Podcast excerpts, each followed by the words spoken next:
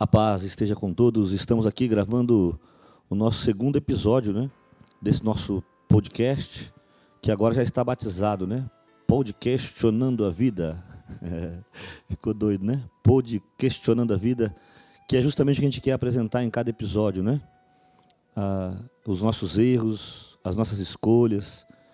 Então, quando você for aí é, divulgar, já pode divulgar, né? Com esta com esta verdade. Né? O nosso podcast é o Pod Questionando a Vida. É, eu sou Marinho, né, da Associação Gessé, aqui da cidade de Aracatuba. É, se você já ouviu o primeiro episódio, você agora está sendo convidado a ouvir o segundo. E para você que vai chegar agora, bem-vindo, né? Apresenta aí a minha vida para que você possa também partilhar conosco é, desses momentos, né? É, trabalha há mais de 30 anos, graças a Deus, com aconselhamento, orientação, oração, né? dentro da Igreja Católica, mas também com os irmãos de diversas espiritualidades diferentes, com esse trabalho filantrópico. E o nosso Pod Questionando a Vida vai fazer isso aí, questionar, para ver até onde a gente pode chegar. Né? É, nesse nosso segundo episódio, eu vou pegar aqui a pregação do Louvorzão das Famílias de outubro de 2019, tá bom? Falando sobre a diferença de soldados e modelos e te convidando a confiar em Deus e confiar também no seu testemunho, né? E você vai ver que pode fazer uma diferença grande na sua vida e na sua casa, tá bom? Aguardando sempre os contatos, né? O nosso e-mail aí para contato marinho arroba gce.com.br. Tem também o nosso Facebook, né? Facebook barra Associação Gessé, Instagram barra Associação Gessé e Twitter barra Associação Gessé. Todos esses canais aí estão dispostos, né, disponíveis para que você possa entrar em contato conosco, né? É, sempre com essa alegria de juntos experimentarmos essa graça de Deus. Essa graça, graça de Deus. Esse podcast ainda será um pouco grande, né? Esse episódio aqui ainda vai ter uns 50 minutos, mas estou preparando aí algo para que a gente fique juntos em torno de 30 minutos. Uma vez por semana, no máximo a cada 10 dias, eu pretendo soltar aí um episódio novo.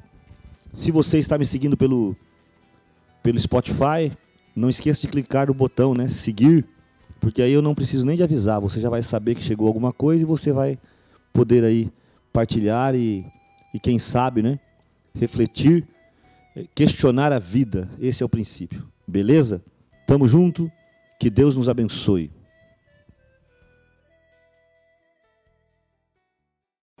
E vamos à palavra. Palavra que Deus nos abençoe, que Deus nos guarde. João, capítulo 1.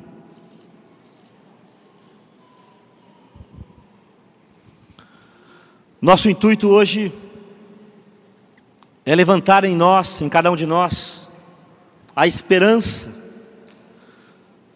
e a força para podermos ir até o fim, né? Ir até o fim. Nós precisamos ir até o fim. E quando Deus, lá no Antigo Testamento, levantou Moisés para falar com o Faraó, Moisés foi muito claro, né? Não era para ir até o fim sozinho, era para levar a família, o gado, as ovelhas, as crianças, e essa palavra de hoje eu espero que venha do coração de Deus para renovar a tua esperança, para que você possa ir até o fim. Precisamos ir até o fim, né? João capítulo 1 declara, versículo 11: Veio para os que eram seus, ou para o que era seu, né, o seu povo, mas os seus não o receberam. Mas a todos aqueles que o receberam, aos que creem no seu nome, deu-lhes o poder de se tornarem filhos de Deus, os quais não nasceram do sangue, nem da vontade da carne, nem da vontade do homem, mas sim de Deus. Então, meu irmão, minha irmã, Jesus não veio para uma parte da humanidade, né? Jesus não vem para meia dúzia, também não vem apenas para o povo judeu, também não veio apenas para os cristãos, ou só para os católicos, ou só para uma pessoa. Jesus veio para os seus, né? para o seu povo em primeiro lugar, mas veio para todos aqueles que o receberam. Na verdade, ele veio para todos. Alguns fecham o coração, alguns abrem o coração.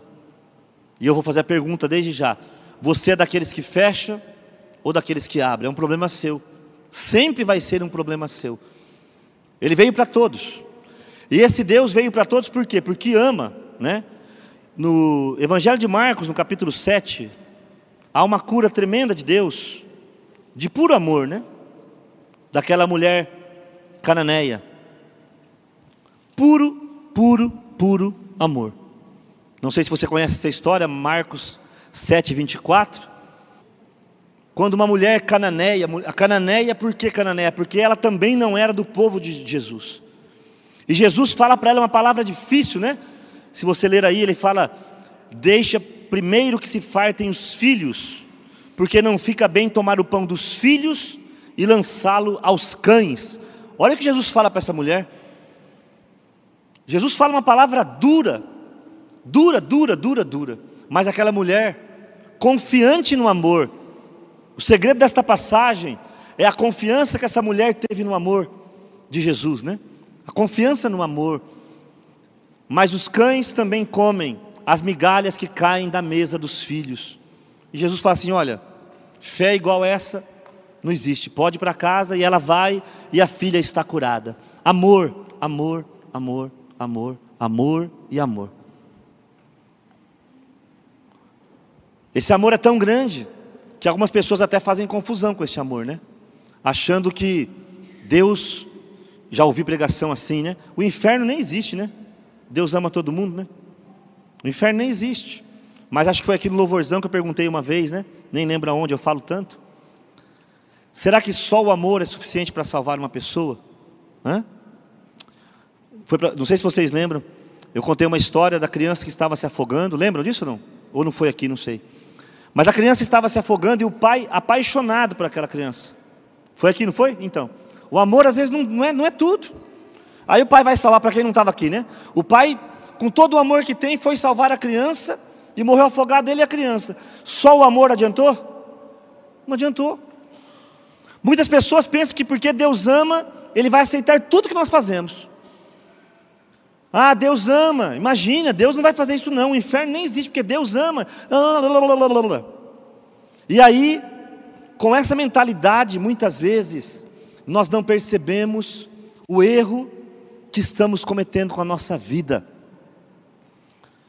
Por quê? Porque achamos que só este amor vai bastar, e com isso, se estamos aqui hoje, é porque alguém um dia quis uma família e esta família deu isso aí que você está vendo. Olha para o lado aí, ó. Essa, você é o resultado de uma família. Essa família deu isso aí. Deu isso aí, ó. E se você está com seu filho aí, o resultado seu é isso aí também.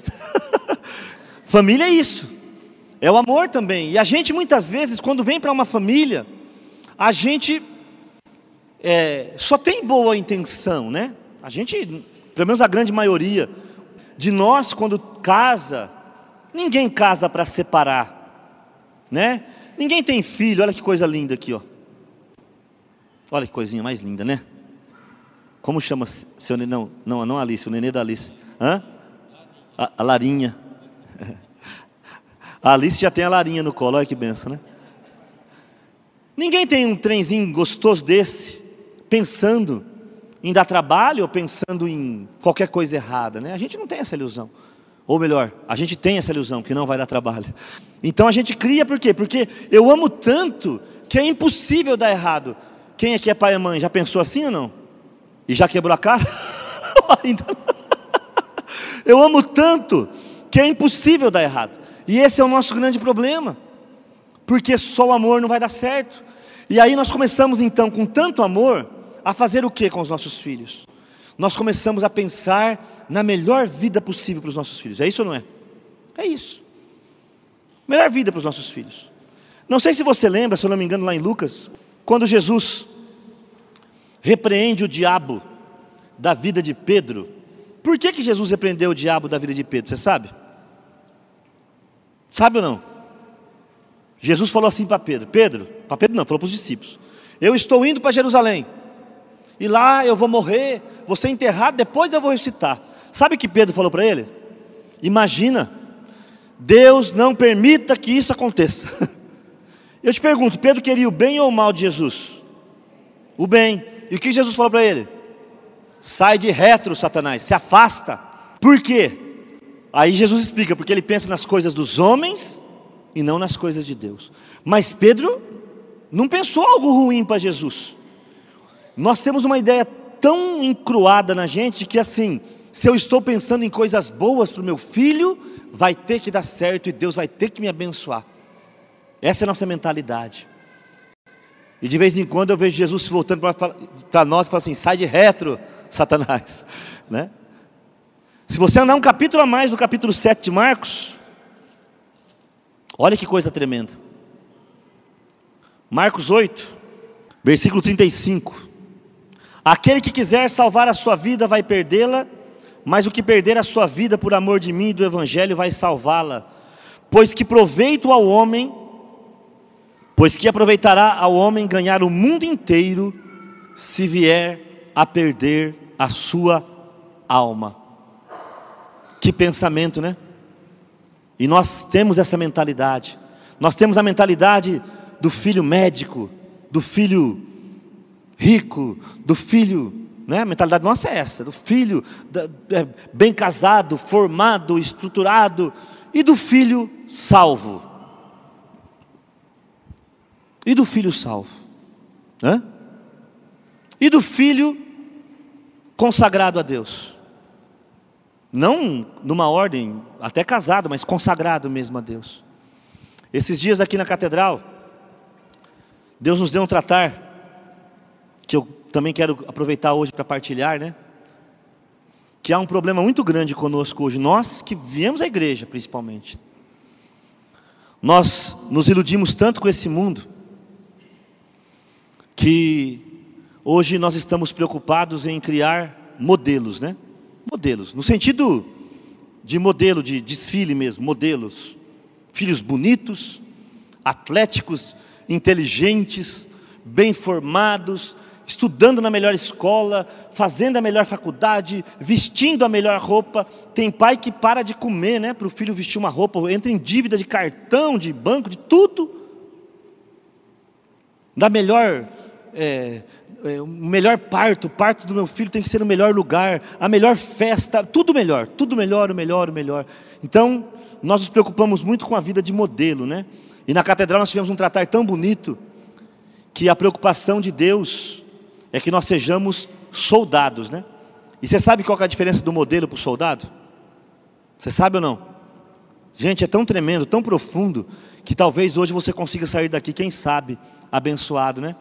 O modelo, ele é bonito para fazer todo mundo que olha para ele se sentir feio.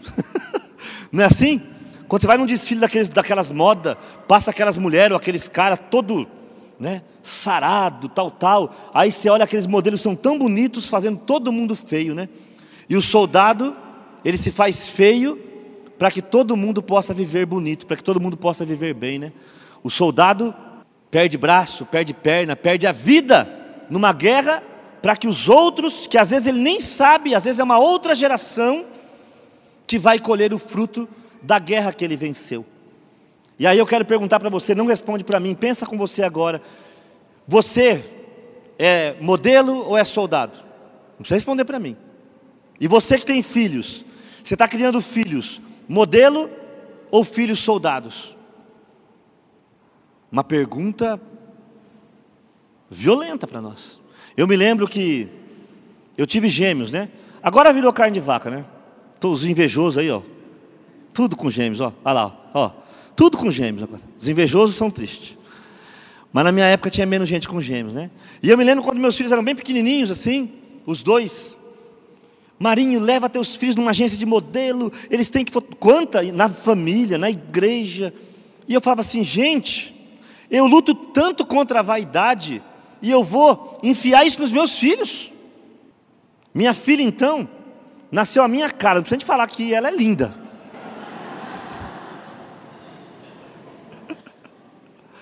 Aí Deus deu toda essa beleza para ela e o pessoal, ela precisa de ir para uma agência, ela precisa não sei o que lá, ela precisa porque, sabe? Essa é a ideia que está graçando no mundo hoje, essa é a ideia que está vencendo no mundo hoje. Nós precisamos de modelo. E na verdade, gente, fala para mim, que mundo precisa de modelo? Que mundo está precisando de modelos? Não entendam, modelos não no sentido de exemplo, modelo no sentido de beleza, de masculinidade, feminilidade, é, grandeza, intelectualidade. Que mundo está precisando disso? Essas pessoas, e é tão interessante a vida que nós temos visto dia após dia. O Ricardo, até na palavra, falou do, do filme lá do. Como é que chama o cara? Do Queen lá, né?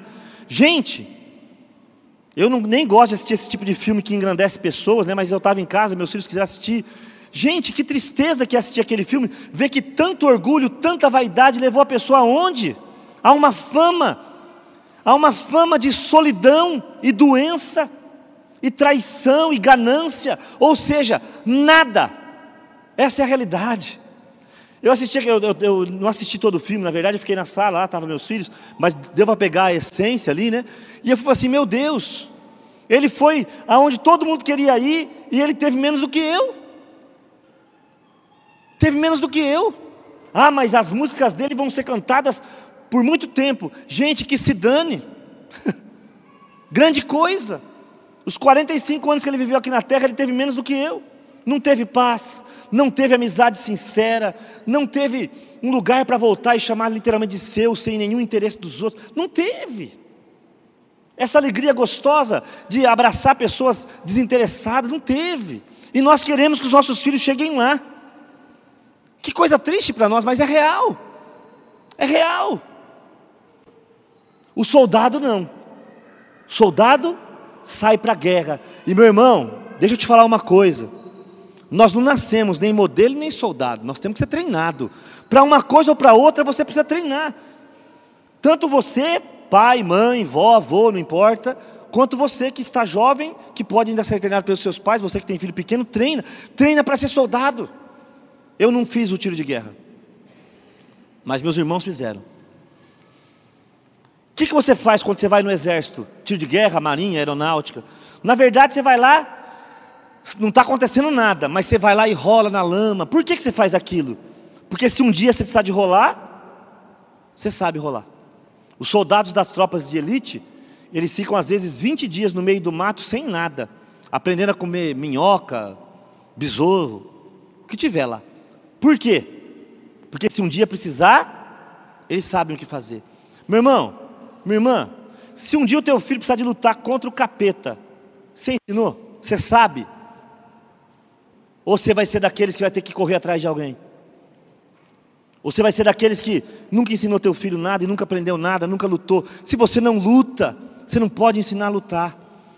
Será que hoje nós estamos criando uma geração de soldados ou de modelos. Veja, eu não estou falando do mundo fora da igreja, estou falando de nós. Nós aqui de Aracatuba, nós que estamos nessa igreja hoje, aqueles que talvez escutem essa gravação um dia, nós estamos criando soldados ou modelos? Porque eu não sei se você conhece modelo. Talvez aqui tenha algumas pessoas que tenham até sido modelo. Modelo de funerária.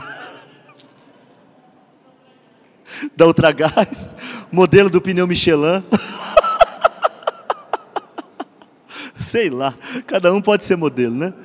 Mas não sei se você, se você conhece alguém que foi ou quis ser ou é modelo, né? Gente, riscou a minha pele e agora como é que eu vou aparecer? Ai meu Deus, saiu uma espinha. O mundo acabou, porque saiu uma espinha. O soldado não. O inimigo está chegando, ele mete a arma que ele sabe usar, e nós temos a nossa, está aqui. Ele pega a arma que ele sabe usar e vai para a batalha. Soldados ou modelos? O que, que nós estamos criando? O que, que nós estamos criando? Gente, escuta. João 15 é muito claro: o mundo nos odeia. Não pense que o mundo nos ama. Não pense que o mundo vai facilitar para nós e para os nossos filhinhos mais lindos, né? Vocês sabem por que, que fala que é pai coruja? Vocês sabem a história do pai coruja, por que, que é ou não? Quem não sabe? Alguém não sabe? Levanta o braço que eu vou explicar porque talvez você vai entender melhor. Por que, que fala pai coruja? Vocês conhecem coruja? A bicha é feia, né? É feia e ainda vira o pescoço do contrário, parece que está com capeta mesmo, né? Porque ela fica. ela vira assim para o lado de cá, com os pés virados para lá, você fala, uh, sai de retro. e a coruja estava na floresta. Ó, você vê, né? Louvorzão também é cultura. a coruja estava na floresta e teve os filhotinhos dela, e ela foi até o gavião. Falou: Gavião, pelo amor de Deus, você é meu amigo, não coma os meus filhotes. Aí o gavião falou assim: Mas dona coruja, como que eu vou saber quais são os seus filhotes para mim não comer? Ai, muito simples, eles são os mais bonitos da floresta. E ela foi. Quando voltou, o gavião tinha comido todos os filhotes dela. Porque quando o gavião viu aqueles três filhotes horríveis, feio, com aqueles pescoços virados, falou assim: Boa, esse aqui da coruja ele não é, né, velho? Meteu a boca. Por isso que fala pai coruja, porque a nossa, a nossa, a nossa visão de filho é essa. Ah, são os melhores, os mais lindos. Ah, os obedientes. Nunca, eu não consigo ver meu filho me dando trabalho. Não consigo me ver. Não consigo ver minha filha aprontando. Não consigo ver. Não consigo ver. E aí, quando cresce, fala assim: não é que eu consegui ver. Então a gente tem essa visão, né? Outra visão que eu gosto muito de filho é a mãe que vai assistir o desfile de tiro de guerra. Já foi assistir desfile? Quem já foi assistir disso? Ou é mãe ou é namorada, né? Só vai mãe e namorada assistir desfile de, de tiro de guerra. Ninguém em sã consciência levanta, gente, acordei com uma vontade, vou lá assistir o desfile do tiro de guerra. Não é possível. É mãe, namorada, sogra, irmão, né? Alguém? Vó, é. Porque é todo mundo vestido igual e marchando. Um, direita, um, né? E aí aquele monte de mãe e vó, tudo assistindo desfile, e uma das mães deu aquela suspirada assim: Gente, mas meu filho é melhor de todos. E daqui a pouco ela, gente, mas meu filho é demais, né? Aí uma senhora que estava lá falou assim: Nossa senhora, só desculpa, mas tem 500 de eu nem consigo achar qual que é o meu filho. Não, mas o meu é o melhor. Como é que a senhora sabe? Porque ele é o único que está desfilando certo. Estava todo mundo à direita e dela na esquerda. Esse é o único que está certo. Está todo mundo errado. Porque assim, a nossa visão de pai e de mãe vai nos fazendo perder a capacidade de treinar filhos para a guerra. E aí, desculpa, gente, desculpa, é o que eu estou vendo. Minha esposa está na escola, meus filhos são professores, meus irmãos, eu trabalho. Eu tenho... Gente, estamos criando a geração pangua. É pangua? Panga que fala como é que é? Vocês que são jovens, é panguão que fala? Pangão, como é que é? Panguão, a geração Panguão, uns caras que não sabem lutar com nada. Nutella, né? É, geração Todinho, tem um monte de nome, né? Gente, mas veja bem, se a gente não treinar, primeiro a gente, eu preciso aprender a lutar. Eu preciso aprender a lutar. Eu preciso saber que Deus que eu creio, em que Deus eu confio, para aprender a lutar e poder ensinar os outros. Mas já vem, na verdade, né? Várias gerações que agora já estão vindo os pangão aí. É a geração todinho, geração Nutella, geração pangão, geração não sei o que lá, geração, né? Tá vindo uma geração atrás da outra que, ai, não pode mais falar não, porque traumatiza. Gente, eu tinha 10 anos de idade, a primeira vez que eu vi um cara levar um tiro na cabeça. Na esquina da minha casa. Aí foi aquela confusão. Hoje acho que não tem nenhum irmão aqui, não estou vendo nem a Magda, nem a Maio, acho que não tem nenhum irmão aqui. Lá na esquina tinha a linha onde hoje é, onde hoje é a casa do, do Nelsinho, da Toninha. Mais ou menos por ali, um pouquinho para cá, onde passa a avenida era a linha, né? O cara parou lá, deu um tiro. E eu cheguei lá, o cara estava tentando respirar e o sangue saiu pela cabeça, tal, tal. Voltei para casa, ai, com medo. Vai para a escola e pronto. Engole o choro e vai. Sabe o que eu fiz? Engoli o choro e fui e estou vivo até hoje. Agora, hoje não. Saiu tiroteio na escola. 10 psicólogas, 15 assistentes sociais, uma semana sem aula, porque coitadinho desses jovens. Nossa, nós temos que entender eles. Geração pangão. Hã? Não é, não pode mais levar ninguém para velório. Ai, Marinho, não leva meus filhos no velório, porque, graças a Deus, ninguém vai morrer na sua casa mais, fica tranquilo. Não ensina para ele o que é morte, não, viu? Não ensina, não, deixa ele descobrir sozinho. O dia que você estiver lá gelado, igual, igual a cerveja, e ele descobrir que pai e mãe morrem, né? Ai, não podemos falar, não vou levar. Gente, pelo amor de Deus, pelo amor de Deus, eu estou gritando aqui esta noite. Estou gritando essa noite. Nós estamos criando uma geração de modelinhos, de jovens que não vão aprender o que é sofrimento. De jovens, eu sempre que eu falo sobre jovens, eu falo dos meus filhos, né? Eu nunca deixei meus filhos ganhar de mim. Nunca. Sempre falei para eles, filho, nascer ganhando, todo mundo sabe, vocês precisam aprender a perder. E eles aprenderam. E agora aprenderam a ganhar e ganha de mim no videogame todo dia. É assim. Entende? Preciso de ensinar meus filhos que o sofrimento faz parte. Quando meus pais morreram, meus filhos tinham quatro anos? Não, eles tinham mais, né? Tinham sete anos. Minha filha tinha três ou quatro. E eles foram no velório de todos. Eu lembro até hoje, minha mãe morreu. 40 dias depois morreu meu pai, né? Aí dentro do carro, minha esposa vindo com os dois, eu estava no velório já. A minha esposa aprontou os dois. Aí vieram os dois dentro do carro. Um falou para o outro assim: Ô mão, é, é, eles, em vez de falar irmão, eles falavam mão, né? Um chamava o outro de mão. Ô mão, nós vamos ter que ser mais amigo do pai agora, né? Por quê? Ah, porque já não tem pai, agora não tem mãe, também não tem pai, né? Tadinho, né? Tá sozinho.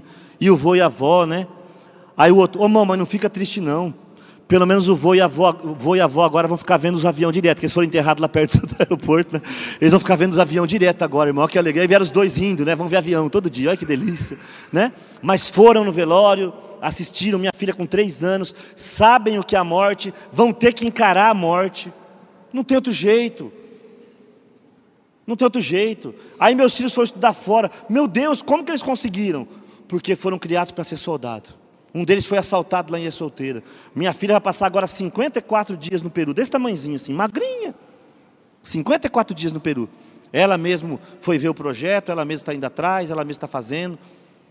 Porque, meu irmão, escuta o que eu vou te falar agora. Eu confio em Deus e eu confio naquilo que eu ensinei para minha filha. Eu confio. Você confia ou não? Eu confio em Deus e confio naquilo que eu ensinei para minha filha. Muitas vezes a gente fica preocupado, ai, meu Deus, minha, hoje mesmo ela está, ela, minha sobrinha, estão lá na casa do namorado em Fernandópolis. Ai, meu Deus, isso é, meu irmão, minha irmã, eu confio em Deus e confio naquilo que eu ensinei para minha filha. Eu confio em Deus e confio naquilo que eu ensinei para meus filhos. Eu confio em Deus e confio no exemplo que eles viram na minha vida. Eu confio nisso. Eu confio nisso. A minha filha veio fazer uma vez o curso aqui na catedral de Crisma. E aí a professora estava animada, e a professora começou, né? tinha feito curso de teologia e começou. Ó, oh, esse negócio de arca de Noé não existe não. E a minha filha, professora, mas meu pai ensinou diferente. Ó, oh, esse negócio de multiplicação de pão, na verdade, não existe não, porque aconteceu isso e isso. Professor, meu pai ensinou diferente. Aí teve um dia que ela falou um negócio lá, ô professora, eu não estou entendendo. Ou meu pai está ensinando errado, ou a senhora está ensinando errado. Foram as duas conversar com o Guabiraba. de castigo as duas. Eu confio no que eu ensinei para minha filha. Você confia no que você está ensinando para os seus filhos? Você confia no testemunho que você está dando? Você confia no Deus a quem você está entregando todas as manhãs? Eu nunca vou esquecer do seu Oswaldo Rei e a dona Ana. Já falei aqui mais de uma vez. Quando o filho deles, com 18 anos, morreu num acidente. E eles falaram lá no velório, lá no velório, Marinho, toda manhã eu entrego meu filho sobre o manto sagrado de Nossa Senhora e nas mãos do nosso Senhor Jesus Cristo, e hoje não foi diferente. Eu entreguei, Deus veio buscar, louvado seja o nome do Senhor. Você pensa que é só Jó? Seu Oswaldo e Dona Ana também, lá do grupo Trindade. Pensa que é só Jó? Não, eu fui testemunha. Eu fui testemunha disso. O mais bonito era ver os parentes que não conheciam Jesus, né? Chegava perto da gente e falava: Marinho, fica perto deles porque a ficha não caiu. Na hora que chegar perto de fechar o caixão, eles vão entrar em pânico. Aí nós ficamos lá. Ah, Marinho, vai fechar o caixão, não caiu a ficha, hora que fechar o caixão, ah, vai cair a ficha, fica perto.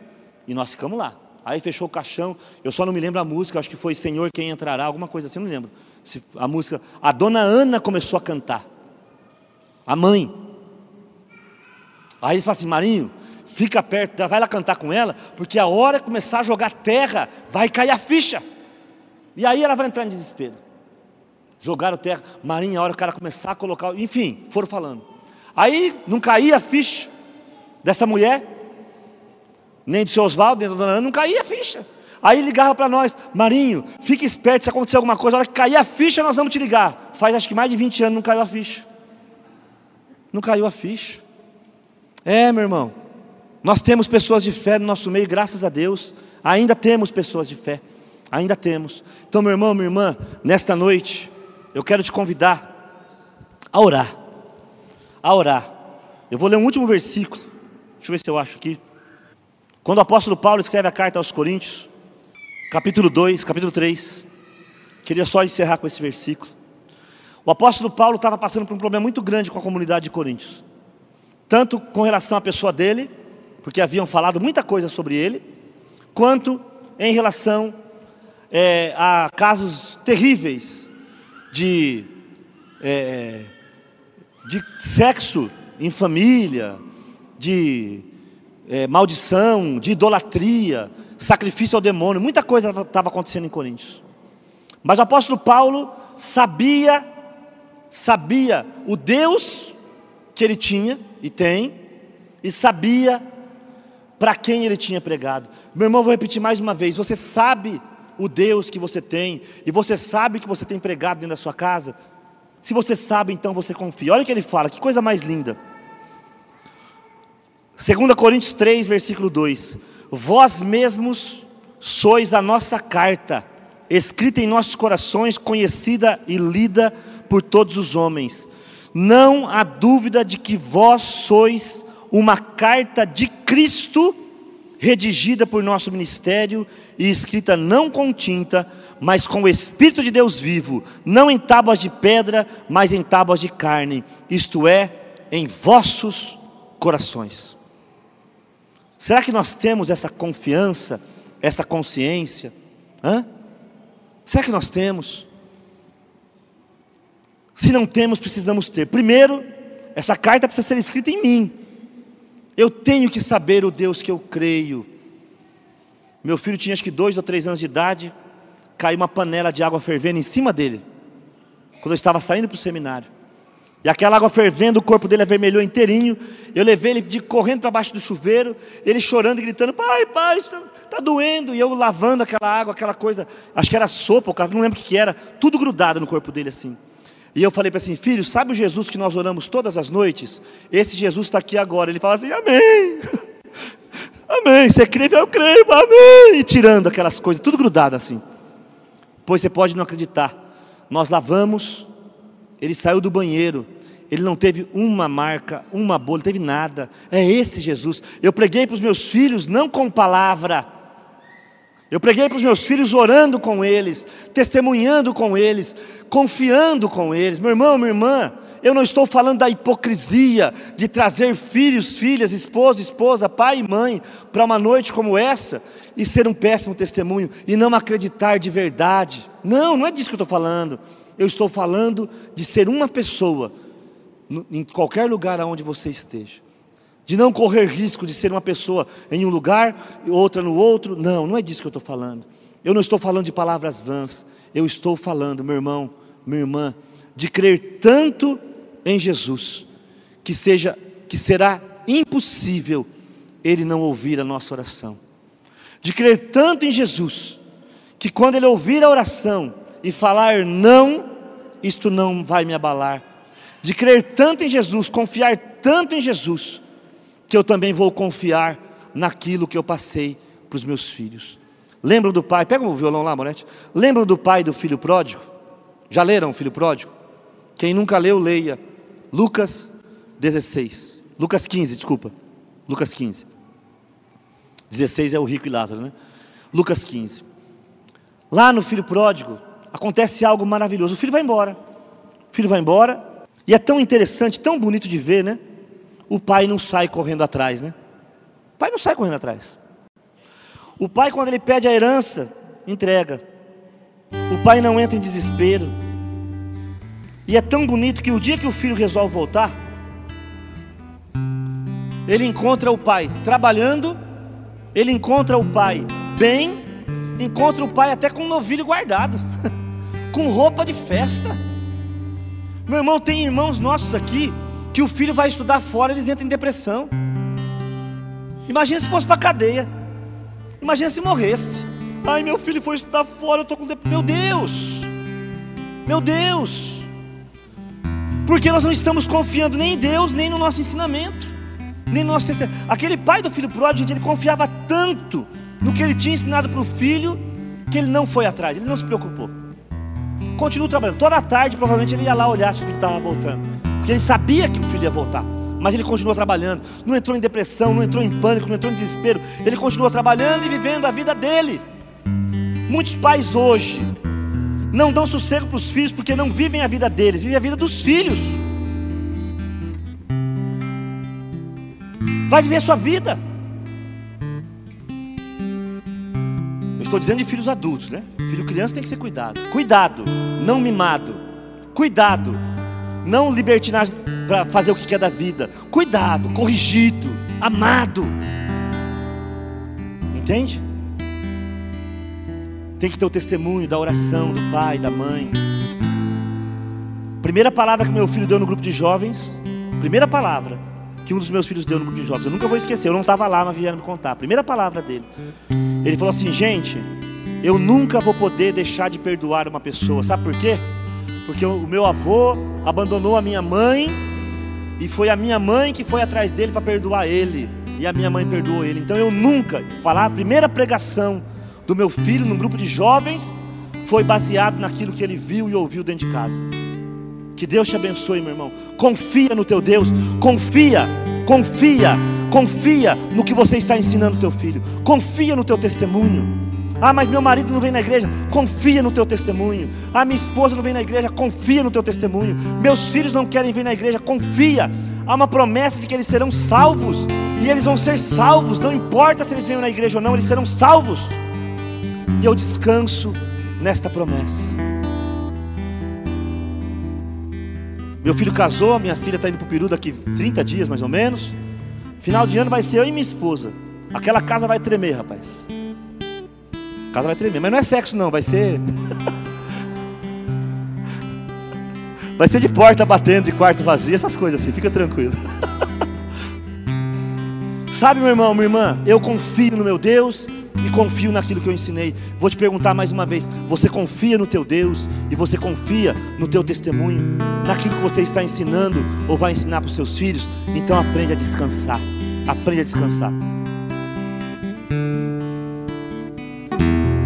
Não importa se você está numa caminhada, não está. Deus, quando buscou Moisés, estava lá no meio do mato. Quando encontrou Paulo, Paulo estava indo matar os cristãos. Quando encontrou Mateus, Mateus estava cobrando impostos. Quando encontrou Pedro, Pedro estava limpando redes. Quando encontrou Natanael, ele estava debaixo de uma árvore. Às vezes você fica pensando que Deus só vai falar comigo depois que eu tiver uma certa caminhada. Não importa o que tem sido a sua vida, mas sempre vai importar depois de hoje, né? Sempre depois de uma oportunidade que Deus me dá, as coisas começam a ter mais importância. E eu vejo que esta noite é uma noite de oportunidade. Que oportunidade temos? Você que está banhado no pecado, você que às vezes até hoje não aprendeu a lutar, não aprendeu a ser soldado, está levando uma vidinha de modelo, né? Ah, eu quero que os outros me vejam assim, assado, quero que os outros pensem isso de mim, isso é modelo. Meu irmão, escuta, isso é modelo. Deus não quer modelos, Deus quer soldados. Um dos profetas, acho que é Joel, até o enfermo diga: Eu sou guerreiro. Deus não está procurando modelinhos bonitinhos, né? O próprio Jesus, Jesus, Isaías 53, não havia nenhuma formosidade nele, não havia nada de bonito nele. Nós é que conhecemos um Jesus de filmes, né? Olhos azuis, dois metros de altura, cabelos cacheados, forte, mas o Jesus da Bíblia fala que não havia formosura, que quando olhavam para ele viravam o rosto, de tão deformado que ele estava. Deus está procurando soldados e nós estamos criando modelo. Até dentro do grupo de oração, muitas vezes. Ai, essa palavra vai magoar. Ai, essa palavra, porque a pessoa tem que se sentir bem. Meu irmão, minha irmã, eu, hoje é uma noite de oportunidade para nós. E eu espero que você não a perca. Muda de vida muda de postura. Vou te dar um recado claro: para de correr atrás de vaidade, de dinheiro, de conforto. Essa palavra, na verdade, começou com uma outra palavra que eu ia falar justamente sobre isso. de nós já fomos tão longe, meu irmão. Nós temos muito mais do que a maioria dos nossos pais tiveram. Nós temos casas confortáveis. Ah, Marinha, mas eu moro lá no Lago Azul. Eu também morei lá e era muito confortável, perto do que meu pai tinha. Temos tanto, meu irmão, e ainda estamos atrás de mais, e às vezes perdendo tempo com os filhos, com a esposa, perdendo tudo para ganhar o nada. Meu irmão, minha irmã, essa é uma noite de oportunidade. Para vocês que são tão jovens, né? alguns são tão jovens, alguns estão de colo ainda. Que oportunidade vocês têm de já aprender a guerrear, e às vezes que vocês tenham a bênção que eu tive de não cometer o erro dos meus pais. Olha que oportunidade você que é jovem tem. Você não precisa se se encher de rebeldia e errar aonde seu pai, seu avô, seu tio, todo mundo errou. Não, eu vou aprender e não vou errar mais. Nós que somos mais velhos, meu irmão. Se o Senhor chamou, chamou Moisés com mais de 40 anos, né? Se o Senhor chamou, Ele vai ser fiel para nos fazer vencer. Que oportunidade temos de largar para trás vaidade, hipocrisia, de largar para trás violências, de largar para trás traumas e começar agora uma vida não mais de modelos, não mais de mas uma vida de soldados. E aí, aí você vai ver o que é o teu filho ter alegria em você, né? Conta uma história que um filho tinha uma mãe com o rosto todo deformado. E ele pedia para a mãe dele deixar todo dia ele na esquina da escola. Preste atenção. A mãe dele tinha o rosto deformado. A mãe ficava todo dia na esquina da escola. Mãe, fica aqui, não vai lá não. E ele ia para a escola e não deixava ninguém ver a mãe. Mas um dia, ele chegou em casa. Falou, mãe, as mães dos meus amigos são tão bonitas, mãe, você é tão feia. Não sei como é que os dentes ficou na boca dele, né? Porque tem umas mães que tiram todos os dentes deles, né? A mãe dos meus amigos é tão bonita, a senhora é tão feia, mãe. Por que, que a senhora é feia assim? Por que, que a senhora tem esse rosto deformado? A mãe, ô oh, filho, você era bebê de cola, a casa pegou fogo, filho. E quando eu vi que você ia morrer queimado, eu não, fiz, não pensei em nada, eu só corri até lá e te abracei. E aí aquela coberta que estava pegando fogo veio tudo no meu rosto. Mas você, filho, saiu inteiro. E a partir daquele dia, o filho olhou para aquela mãe e falou assim: Meu Deus, eu tenho a mãe mais linda de todas as mães. E a partir daquele dia ele ia com ela até a escola, na porta. E quando alguém fala assim, nossa, sua mãe é feia, aquela cicatriz salvou a minha vida. E depois daquela história, todo mundo queria conhecer a mãe dele. Quando você, pai, mãe, começa a ser soldado, teu filho vai ter alegria de levar, levar os amigos naquela casa pobre, simples, e dizer: Meu pai lutou por isso aqui, minha mãe lutou por isso aqui, meus avós lutaram por isso aqui. Quando você tiver coragem de ser soldado e parar de ser esse modelinho fraco, frágil, mentiroso, vaidoso, hipócrita, sua vida muda tudo muda. Não tenha medo de ser soldado, aprenda e ensine, e aí você pode confiar no Deus ao qual você serve e em tudo aquilo que você ensinou. Eu quero orar pela tua vida, meu irmão. Se você quiser, se você estiver com alguém da tua casa aí perto, chama para perto de você. Hoje minha família está trabalhando lá embaixo, um está viajando. Enfim, hoje eu estou aqui só. Mas minha esposa está aqui embaixo. Mas se você estiver com alguém da família, pega aí no braço dela, no ombro, se achega. Tem alguma coisa para falar para essa pessoa, um pedido de perdão? Às vezes você compreendeu agora que você talvez não foi tudo que você pensou que você era, né? Quem sabe, né? Ela passou, filha, ou pai, ou esposa, me perdoa. E ó, eu achei que eu estava abafando, mas agora eu entendi. Não quero mais modelo, eu quero soldado. Quem sabe não é a hora, né? Quem sabe não é a hora dessas fragilidades caírem por terra. Quem sabe não é a hora de você finalmente se erguer e dizer: ou oh, soldados, soldados com as marcas da batalha, mas com a certeza da vitória. Com a marca da batalha, mas com a certeza da vitória. Querido Deus, eu te dou graças pela tua palavra. Eu quero te pedir, Senhor, que estas vidas e famílias que estão aqui esta noite sejam uma carta de Cristo escrita pelo teu Espírito Santo, como diz a segunda carta de Paulo aos Coríntios. Escreve, Espírito Santo, escreve uma história de luta, uma história que nem sempre é bonita de se ver, mas é linda de se contar. Uma história de amor, de perdão, de paz. Eu quero abençoar, ó Deus Todo-Poderoso, aqueles que são pais, mães, avós, aqueles que de alguma maneira cuidam, que estão aqui esta noite, Deus.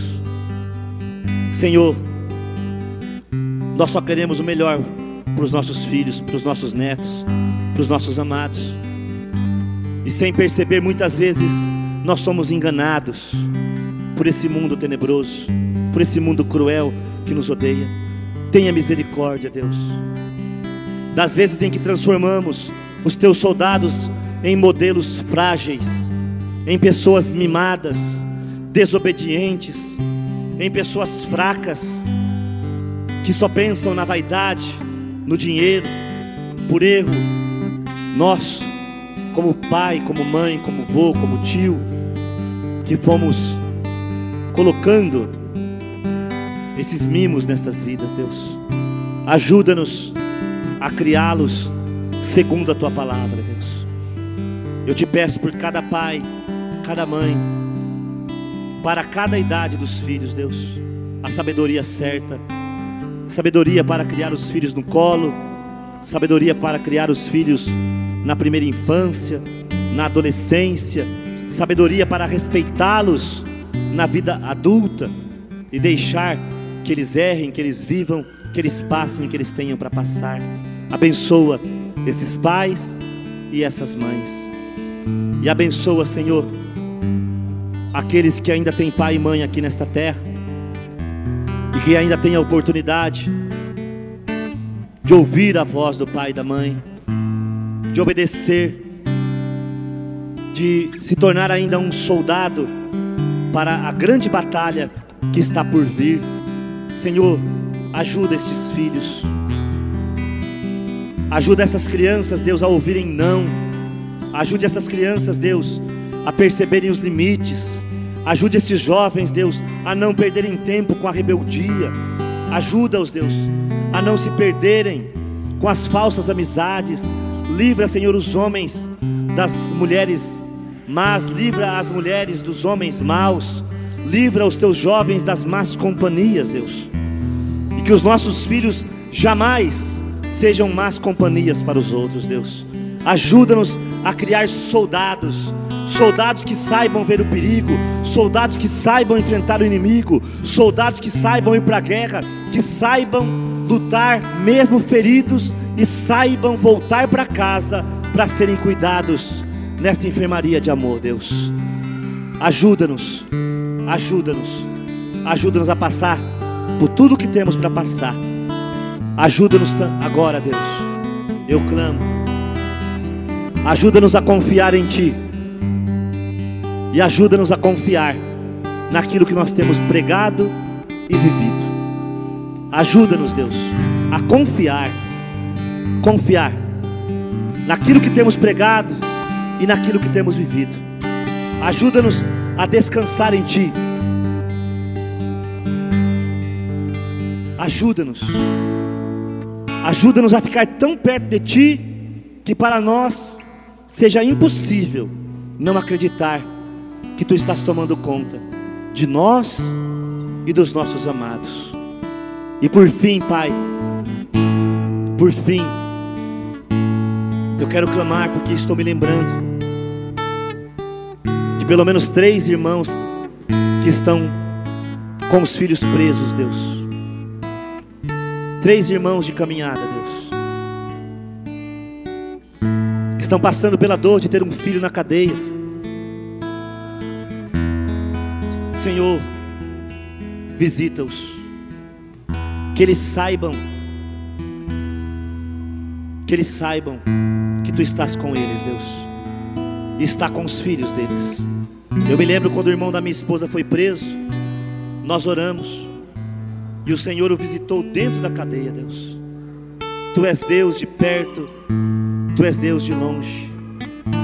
Ajuda-nos agora a confiar tanto em Ti, tanto em Ti, que aqueles que têm filhos doentes, aqueles que estão com filhos drogados, aqueles jovens que têm os pais alcoólatras, pais distantes.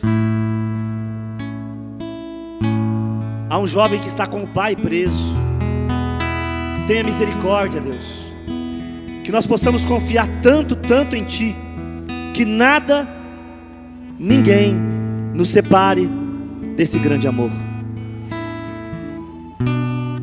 Nada, nem ninguém, Deus. Nós queremos declarar todo o nosso amor, toda a nossa confiança em Ti, só em Ti.